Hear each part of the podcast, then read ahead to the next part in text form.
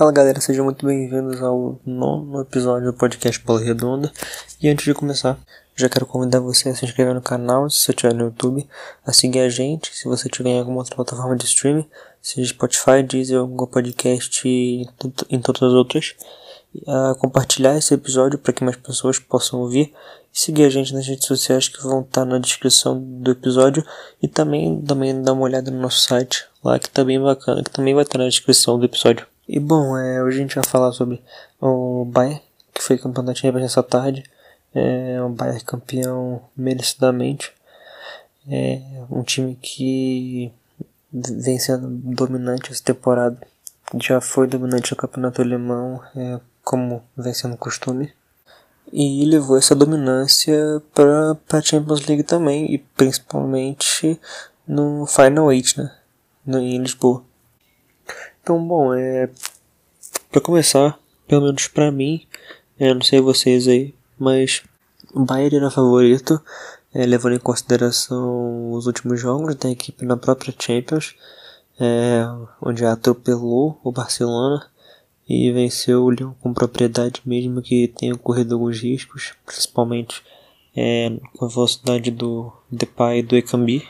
Mas ainda assim, eu vi, eu vi o Bayern com vencendo com propriedade a equipe do Lyon e sendo favorito para essa final por se tratar de uma equipe que usa mais seu coletivo e que apesar de não ter um craque absurdo, como é o caso do PSG que tem o Neymar e talvez até o Mbappé, mas é uma equipe que conta com vários ótimos jogadores é, dentro do seu 11 inicial, né, no caso no jogo, no jogo de hoje, mas que também tem um elenco muito, muito equilibrado e que particularmente eu acho que é o melhor elenco que é do mundo, o melhor elenco do futebol europeu, que se, se a gente for reparar, se a gente for analisar na zaga a gente vai ter o Sully, que é um bom, que é um bom zagueiro, um bom reserva, é, já foi até titular em alguns momentos. Você tem Pavar para lateral direito, lateral titular, campeão do mundo pela França. E no meio de campo, é, se, a gente, se a gente for considerar o Kimmich indo pro. Se a gente for considerar, perdão, o Kimmich na lateral, a gente vai. A gente teve hoje o Goretzka com o Thiago, mas a gente também tem. A gente pode ter um pouco de reservas o Tolisso, que para mim eu gosto muito do Tolisso, é um bom jogador. A gente também tem o Javi Martinez, Rafa Martins também, que é um jogador que pode atuar na zaga ou como um, um primeiro homem de meio campo. Você tem no banco de reservas o Felipe Coutinho e no caso de hoje o Perisic, mas em alguns momentos o Coman. Enfim, é, falando um pouquinho agora mais, mais especificamente sobre o jogo em si, é, eu gostei do jogo. Foi um jogo parelho, mas que eu achei o Bayern um pouco melhor. É, no primeiro tempo eu vi, eu achei o PSG melhor, o PSG conseguiu dificultar muito a saída de bola do, do Bayern de Munique e conseguiu sair da pressão dos, da pressão intensa imposta pelos alemães com o trio de meio-campistas que tinha, que você tinha ali como primeiro homem Marquinhos, o Paredes mais perto dele, auxiliando muito na saída de bola, e o Ander Herrera flutuando. Esses três davam um grande suporte para os três homens de frente e esses três foram muito importantes, no, principalmente no primeiro tempo, quando a equipe foi muito pressionada. No segundo tempo, eu já acho que o Bayern voltou melhor e conseguiu controlar muito bem as ações ofensivas e defensivas. No segundo tempo também houve um claro desgaste físico por parte da equipe francesa, que não conseguiu mais encaixar contra-ataques, não conseguiu encaixar a marcação na equipe do Bayern e eu também queria destacar o que para mim foi o melhor em campo, é, que foi o Thiago, por parte da equipe do Bayern. É, o Thiago ele foi extremamente importante, ele mesmo sem participar diretamente do gol, a forma com que o Thiago controlou e controla é, usualmente é, a equipe do meio de campo, passes precisos, passes rápidos, Antes da chegar no Thiago, o Thiago já sabe exatamente o que tem que fazer. Uma grande velocidade de raciocínio. É, enfim, um jogador muito completo e que comanda esse time do, do Bayern. É, eu falei até no, numa coluna publicada no site. Está disponível para todo mundo ver lá. É só dar uma olhada.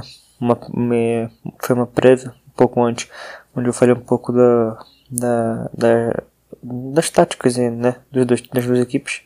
É, tá lá.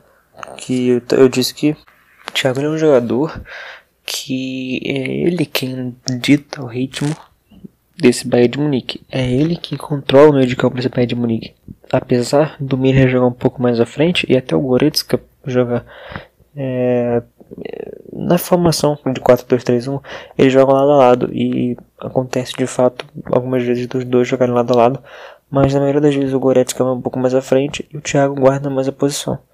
É, o Thiago ele dita o ritmo desse meio campo, é ele que tem a maior precisão de passe, é ele que pode a todo momento tirar o lançamento, tirar um passe de profundidade. É, dificilmente você vai ver o Thiago sempre tocar é, de lado, passes é os famosos passes de lado mesmo, os passes que não tem profundidade, não, não vão em direção ao gol. É, o Thiago não faz isso, ou pouco faz.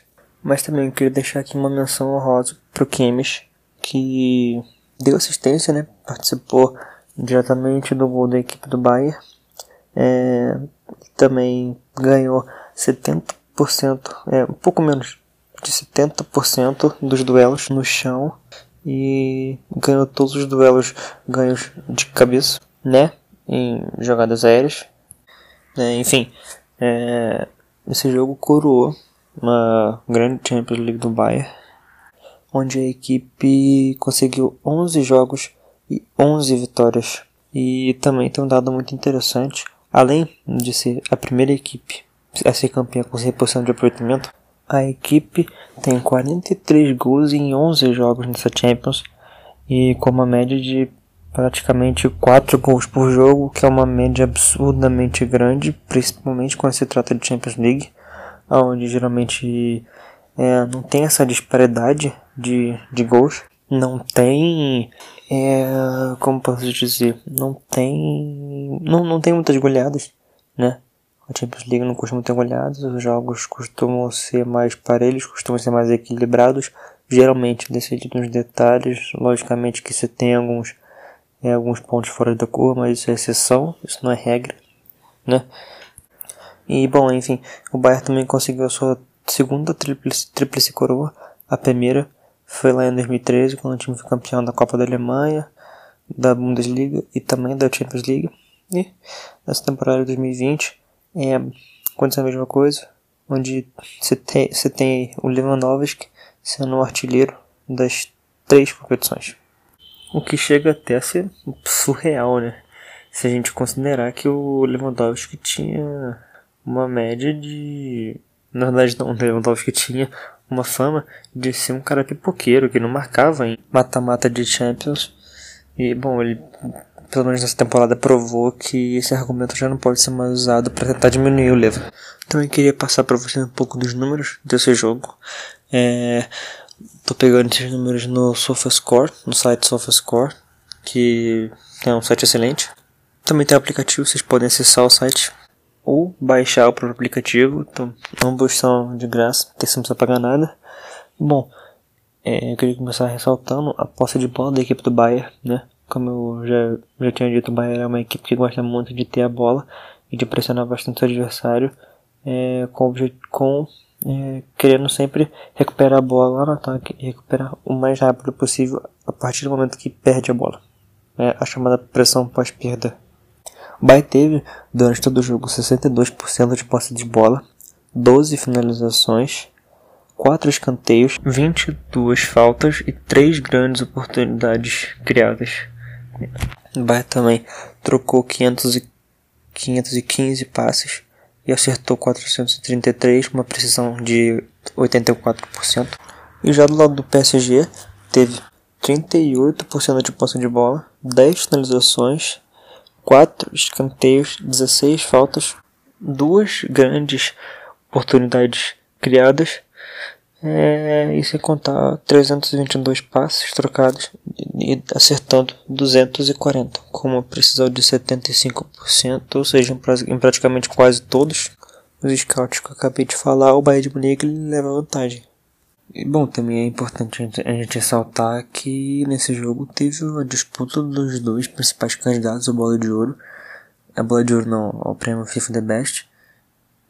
Já me parece quase óbvio que será o vencedor, né? Por se tratar do artilheiro da Champions, do artilheiro da Bundesliga e do artilheiro da Copa da Alemanha, do artilheiro da temporada europeia com 55 gols em 47 jogos oficiais, com uma assustadora média de 1,17 gols por jogo, sem contar 9 assistências.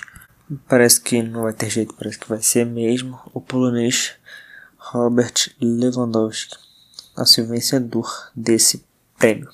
E bom, queria deixar para o final, mas para o final já estamos chegando na reta final do episódio. É, eu queria é, abrir um debate também para vocês aí, que é o futuro do Paris Saint-Germain e do Neymar. Já que o Neymar já foi até xingado nas redes sociais, principalmente no Twitter, é, já chamaram ele de pipoqueiro. Fez uma partida, sim, mas é, acho que inclusive acho até que banalizaram e normalizaram o termo pipoqueiro porque qualquer jogador que a gente cria uma expectativa, qualquer jogador que cria uma grande expectativa nele e ele não corresponde é exatamente à expectativa criada, ou ele não vai tão bem no jogo, ou ele não participa diretamente de um gol e etc automaticamente ele já vira pipoqueiro, porque talvez porque as pessoas tenham preguiça de procurar e analisar um pouco como é que foi a partida do, jogador, do, tal, do tal jogador.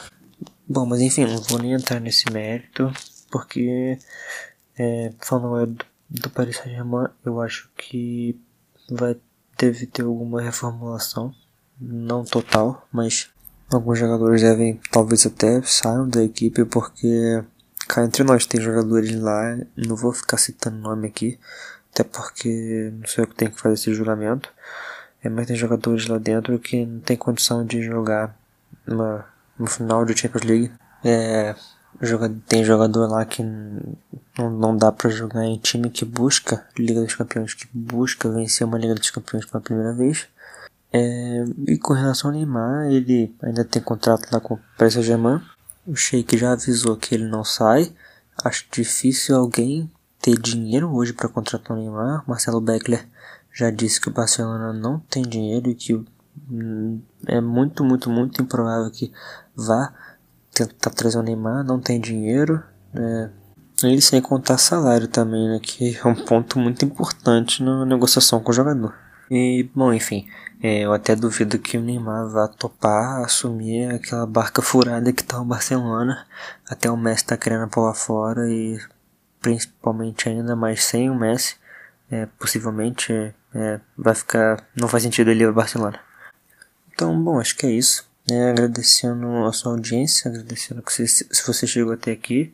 Muito obrigado. É, novamente, compartilha, segue, se inscreve, curte e etc. Valeu, até o próximo episódio. Um abraço.